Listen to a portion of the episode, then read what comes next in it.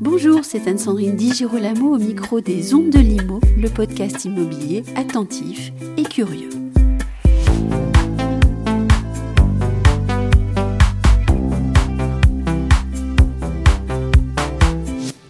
Cette semaine, notre invité, c'est Olivier Landrevi, élégant président de CAFPI, leader du marché des courtiers en crédit. Nous évoquons avec lui une jolie petite saga parlementaire de 12 ans qui vient de se conclure. Pour les emprunteurs, ce sont des changements plus ou moins importants qui se profilent donc à l'horizon, comme par exemple la possibilité de changer d'assurance de prêt à tout moment au cours de la vie du prêt, mais aussi la suppression du questionnaire de santé et le renforcement du droit à l'oubli. Notre invité explique et décrypte ces nouvelles mesures, parfois positives, parfois moins. Bonjour Olivier Landrevi. Bonjour Anne-Sandrine. Une saga parlementaire autour de l'assurance emprunteur, eh bien c'est à peine croyable. Depuis combien de temps le Parlement français peinait-il à ouvrir à la concurrence le marché de l'assurance emprunteur? Ah, alors, si on parle de l'ouverture à la concurrence, il faut remonter jusqu'en 2010, c'est la loi Lagarde. C'est la première loi qui tente de faire progresser cette question. Ensuite, il y a eu une saga plus récente euh, qui avait commencé euh, il, y a, un peu plus d'un an avec le groupe Les Républicains de mémoire, hein, qui a proposé une avancée avec la possibilité de résiliation à tout moment de l'assurance emprunteur une réforme qui était attendue depuis longtemps. La surprise, ça a été que dans un premier temps, cette idée a été rejetée euh, par l'Assemblée l'an dernier. Et puis, euh, euh, pardon, je dis l'an dernier, mais en fait c'est 2020. Et à l'automne 2021, Patricia Lemoine, députée de la majorité, a remis un texte sur la table qui, qui, reprenait cette idée, qui a été voté à l'unanimité moins une voix fin novembre 2021. Donc là, on se disait que c'était bon. Et puis à la surprise générale, courant janvier, le Sénat a retoqué le texte sous l'impulsion euh, du groupe euh, Les Républicains, qui avaient pourtant proposé eux-mêmes un an auparavant euh, une réforme de ce type. Et puis la commission paritaire s'est rassemblée et ils ont fini par trouver un compromis qui repose ce principe de résiliation à tout moment et qui va plus loin puisque on y ajoute, euh, je crois qu'on en parlera tout à l'heure, la fin des questionnaires de santé sous certaines conditions et le renforcement du droit à l'oubli pour euh, les personnes anciennement malades. Vous venez d'évoquer euh, toute la vie de notre système parlementaire français. En quelques mots, pourquoi je parlais de, saga en disant que c'est à peine croyable C'est parce que je voudrais savoir si, en dehors de notre pays, la résiliation à tout moment de l'assurance emprunteur a suscité un tel débat Est-ce que c'est -ce c'est une question ailleurs? Alors, euh, je n'ai pas fait d'études poussées sur le sujet, mais sur les marchés que je connais ailleurs en Europe, euh, non, ce n'est absolument pas un sujet. On peut changer d'assurance emprunteur à tout moment. C'est d'ailleurs du bon sens puisqu'on peut rembourser un crédit immobilier à tout moment. Donc pourquoi ne pas pouvoir le faire sur son assurance? La principale différence euh, que, que, moi je connais entre euh, certains autres marchés européens, notamment les marchés anglo-saxons et le marché français, c'est que sur euh, les marchés anglo-saxons, l'assurance emprunteur est, entièrement optionnelle, mhm. alors qu'en France, elle est rendue obligatoire par les banques. Et ça, c'est sans doute la conséquence du fait que en France, si vous décédez euh, pendant la vie de, de votre crédit et que euh, vos héritiers ne sont pas en mesure de rembourser euh, votre crédit, ça peut être compliqué pour une banque de saisir le bien et de le revendre. Ça prend du temps, il faut des décisions de justice, etc. Et donc pour se protéger de ce risque, euh, les banques imposent finalement cette assurance emprunteur qui, est surtout là pour les protéger eux en réalité et, vos héritiers, alors que dans d'autres pays c'est optionnel. Rentrons en France. De façon pratique, comment est-ce qu'on met en œuvre cette, cette, résiliation à tout moment de l'assurance emprunteur? Alors jusque-là c'était c'était un peu le parcours du parce qu'on avait une fenêtre annuelle unique, qui était d'ailleurs sur une date qu'on avait souvent beaucoup de mal à connaître, et il fallait ensuite euh, apporter la démonstration à sa banque que le contrat d'assurance que l'on proposait en, substitution remplissait 18 critères d'équivalence, de façon à ce que euh, la banque reste aussi bien protégée qu'avant. Donc il suffisait que votre banque soulève une question ou un problème sur un des 18 critères et le temps de lui apporter la démonstration que non, non, il n'y a pas de problème, vous aviez raté la fenêtre annuelle et vous, deviez attendre un an de plus. Donc beaucoup de clients finissaient par se décourager. Alors, les 18 critères demeurent, la nouvelle loi ne change rien à ça, mais en revanche, elle rend maintenant possible d'engager ces démarches à tout moment. Et du coup, on pourra prendre le temps d'apporter la démonstration à sa banque que tous les critères sont, bien remplis. Et euh, ça n'est pas... Euh, anodin. Hein. Jusque-là, on avait beaucoup de clients qui finissaient par se décourager, mais les enjeux sont, sont lourds.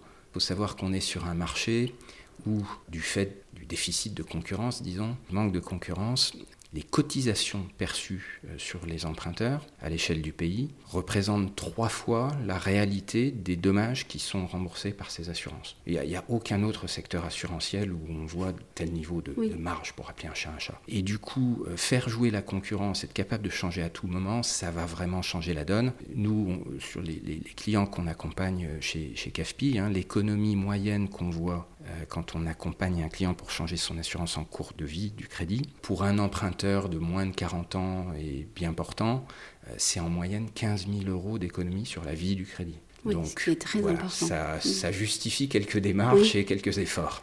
Oui, euh, on parlait tout à l'heure de ces 18 critères.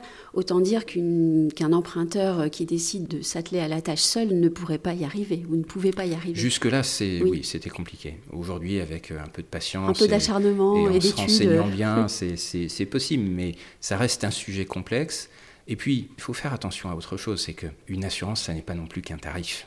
Euh, alors, sur un marché euh, où, les marges sont, de, sont, ce que j'ai décrit, le tarif est évidemment très important et, il peut être revu à la baisse, ça c'est très clair. Mais malgré tout, une assurance, c'est aussi, euh, ce sont des couvertures. Et il faut évidemment aussi regarder la question de la, de la, qualité et de la pertinence de ces couvertures pour comparer euh, les, produits et être sûr d'avoir euh, une, assurance dont on, a, dont on a vraiment besoin, qui sera utile en cas de problème. Vous évoquez les, économies qui seront euh, possiblement réalisées par les ménages. Est-ce qu'il y a aussi une face moins agréable à cette mesure ou des choses à prendre en compte? Non, la résiliation infranuelle, véritablement pour les emprunteurs et les consommateurs, tout est bon, on prend tout. La députée Patricia Lemoine a remporté une seconde victoire aux effets aussi positifs pour les ménages, et je parle ici de la suppression du questionnaire santé. Je parle de victoire, peut-être que vous, vous ne le direz pas ainsi. Oui, euh, je suis plus mesuré sur cet, aspect de la loi. D'abord parce que je trouve que c'est un texte qui est un petit peu en trompe-l'œil. Oui. Euh, il y a des conditions d'application qu'il faut prendre en compte. Il y a des conditions d'application qui font qu'en réalité, la suppression du questionnaire de santé ne, va, ne va s'appliquer qu'à une minorité d'emprunteurs. Les deux critères à remplir pour euh, ne plus avoir le questionnaire de santé, c'est tout d'abord emprunter moins de 200 000 euros si on est seul ou 400 000 euros si on est en couple, et par ailleurs que le crédit en question ne nous emmène pas au-delà de 60 ans, donc au terme du crédit. Et c'est un détail important parce que si on parle d'un crédit immobilier, euh, les, durées les plus courantes, c'est 20 ou 25 ans, ce qui veut dire que passé 35 ou 40 ans maximum, mm. euh, vous devrez, de toute façon, vous devrez euh, remplir le questionnaire, de santé. donc, et, ce, sont, pardon, ce sont deux critères qui sont cumulatifs, hein. donc il faut remplir les deux conditions. Autrement dit, si vous avez 30 ans et que vous empruntez 250 000 euros, vous devrez remplir le questionnaire de santé parce que vous êtes au-dessus des 200 000 euros. Donc, selon nos calculs, c'est environ un emprunteur sur trois qui va pouvoir bénéficier de cette suppression du questionnaire de santé. Et en préparant cet entretien, vous avez évoqué la question des fumeurs et des non-fumeurs. Absolument, parce que la loi est silencieuse sur ce point. Oui. Tous les assureurs que j'interroge sur le sujet euh, qui, jusqu'à présent, hein, euh, mettait une question sur euh, le tabagisme dans le questionnaire de santé, tous ceux que j'interroge considèrent que la loi ne précisant pas s'ils peuvent toujours continuer à poser cette question, ils ne prendront pas le risque de la poser pour éviter le risque que ces contrats soient ensuite requalifiés. Euh, Quelle est la conséquence? Ça, pour le coup, je, trouve que ça aurait mérité débat, parce que ça veut dire qu'on va mutualiser les risques de ces deux populations. Euh, pour dire les choses autrement, ça veut dire qu'on va faire payer aux non-fumeurs les risques de santé portés par les fumeurs. Voilà. Or, fumer, c'est quand même un acte conscient, c'est quand même un choix de vie, c'est voilà. Et quelque part, généralement en matière d'assurance, euh, ce qui est du domaine du comportemental euh, mm. euh, donne lieu à tarification adaptée. c'est le cas sur votre contrat auto, par exemple. Et voici l'ironie du sort qui fait qu'un fumeur va bénéficier d'une baisse de tarif. Oui. Possiblement. très certainement. Oui. Très certainement. Parlons du droit à l'oubli qui passe de 10 à 5 ans. Qu'est-ce que cela veut dire en pratique? Le droit à l'oubli, c'est le droit que vous avez si, vous avez été... Euh, malade, si vous avez subi euh, des pathologies lourdes par le passé, mais que vous êtes euh, guéri, après un certain laps de temps, vous avez le droit de ne pas préciser dans le questionnaire de santé, si vous y êtes soumis, que vous avez eu cette maladie. Autrement dit, c'est ce droit à l'oubli qui permet à des gens qui ont subi typiquement des cancers ou, d'autres, pathologies lourdes de recommencer à financer des projets de vie comme n'importe qui d'autre sans avoir à subir des exclusions ou des surprimes au niveau de l'assurance. Donc c'est un très beau progrès de société. On peut vraiment s'en féliciter de, la réduction de ce droit à l'oubli qui était, si ma mémoire est bonne, une promesse euh, du, programme de Macron 2017.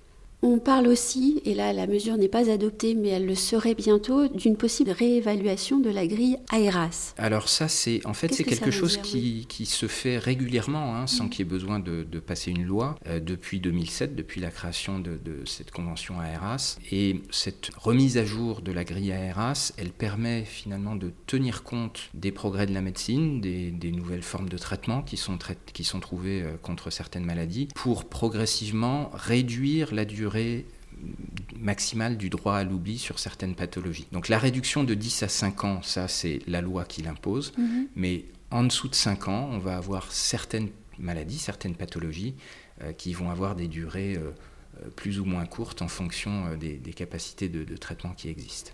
Et enfin, dernière question, si vous deviez continuer le travail accompli par la députée Patricia Lemoine, est-ce que vous pourriez, est-ce que vous auriez envie de proposer euh, désormais euh, de nouvelles mesures pour faciliter l'accès au crédit des ménages qui souhaitent acquérir un bien immobilier? Et là, je vois votre sourire, je sais que vous allez répondre à des choses intéressantes. Bah, écoutez, on est dans un pays euh, où... Le texte est nombreux. On a mille et quelques fromages, mais on a aussi 320 000 articles de loi et 130 000 décrets en vigueur. Donc la réglementation, on connaît. On parfois, parfois pour faire progresser un sujet, il faudrait peut-être moins de texte euh, qu'un texte en plus. Au-delà de ça, sur ce sujet de l'assurance emprunteur, on a quand même maintenant euh, quatre textes avec euh, celui de, Patricia Lemoine qui vient d'être voté. donc on avait commencé avec la loi Lagarde 2010, la loi Hamon ensuite, l'amendement Bourquin et donc maintenant la, loi Lemoine. Les trois premiers textes, qui visaient tous à ouvrir le marché à la concurrence, ont finalement eu peu d'effet sur le terrain, hein, puisque c'est un marché qui reste encore aujourd'hui contrôlé à 88% par les banques, par les banques assureurs, disons. Euh, donc ces trois premiers textes ont eu très peu d'effet. Si un effort devait être porté pour accélérer l'ouverture à la concurrence, je pense que c'est plus un effort d'ordre exécutif, mm-hmm. euh, s'assurer de la bonne application des lois déjà existantes, plutôt qu'un effort euh, législatif constituant à écrire un, cinquième texte. Voilà, voilà comment je, je vois le sujet aujourd'hui. Merci beaucoup Olivier Landrevi. Merci.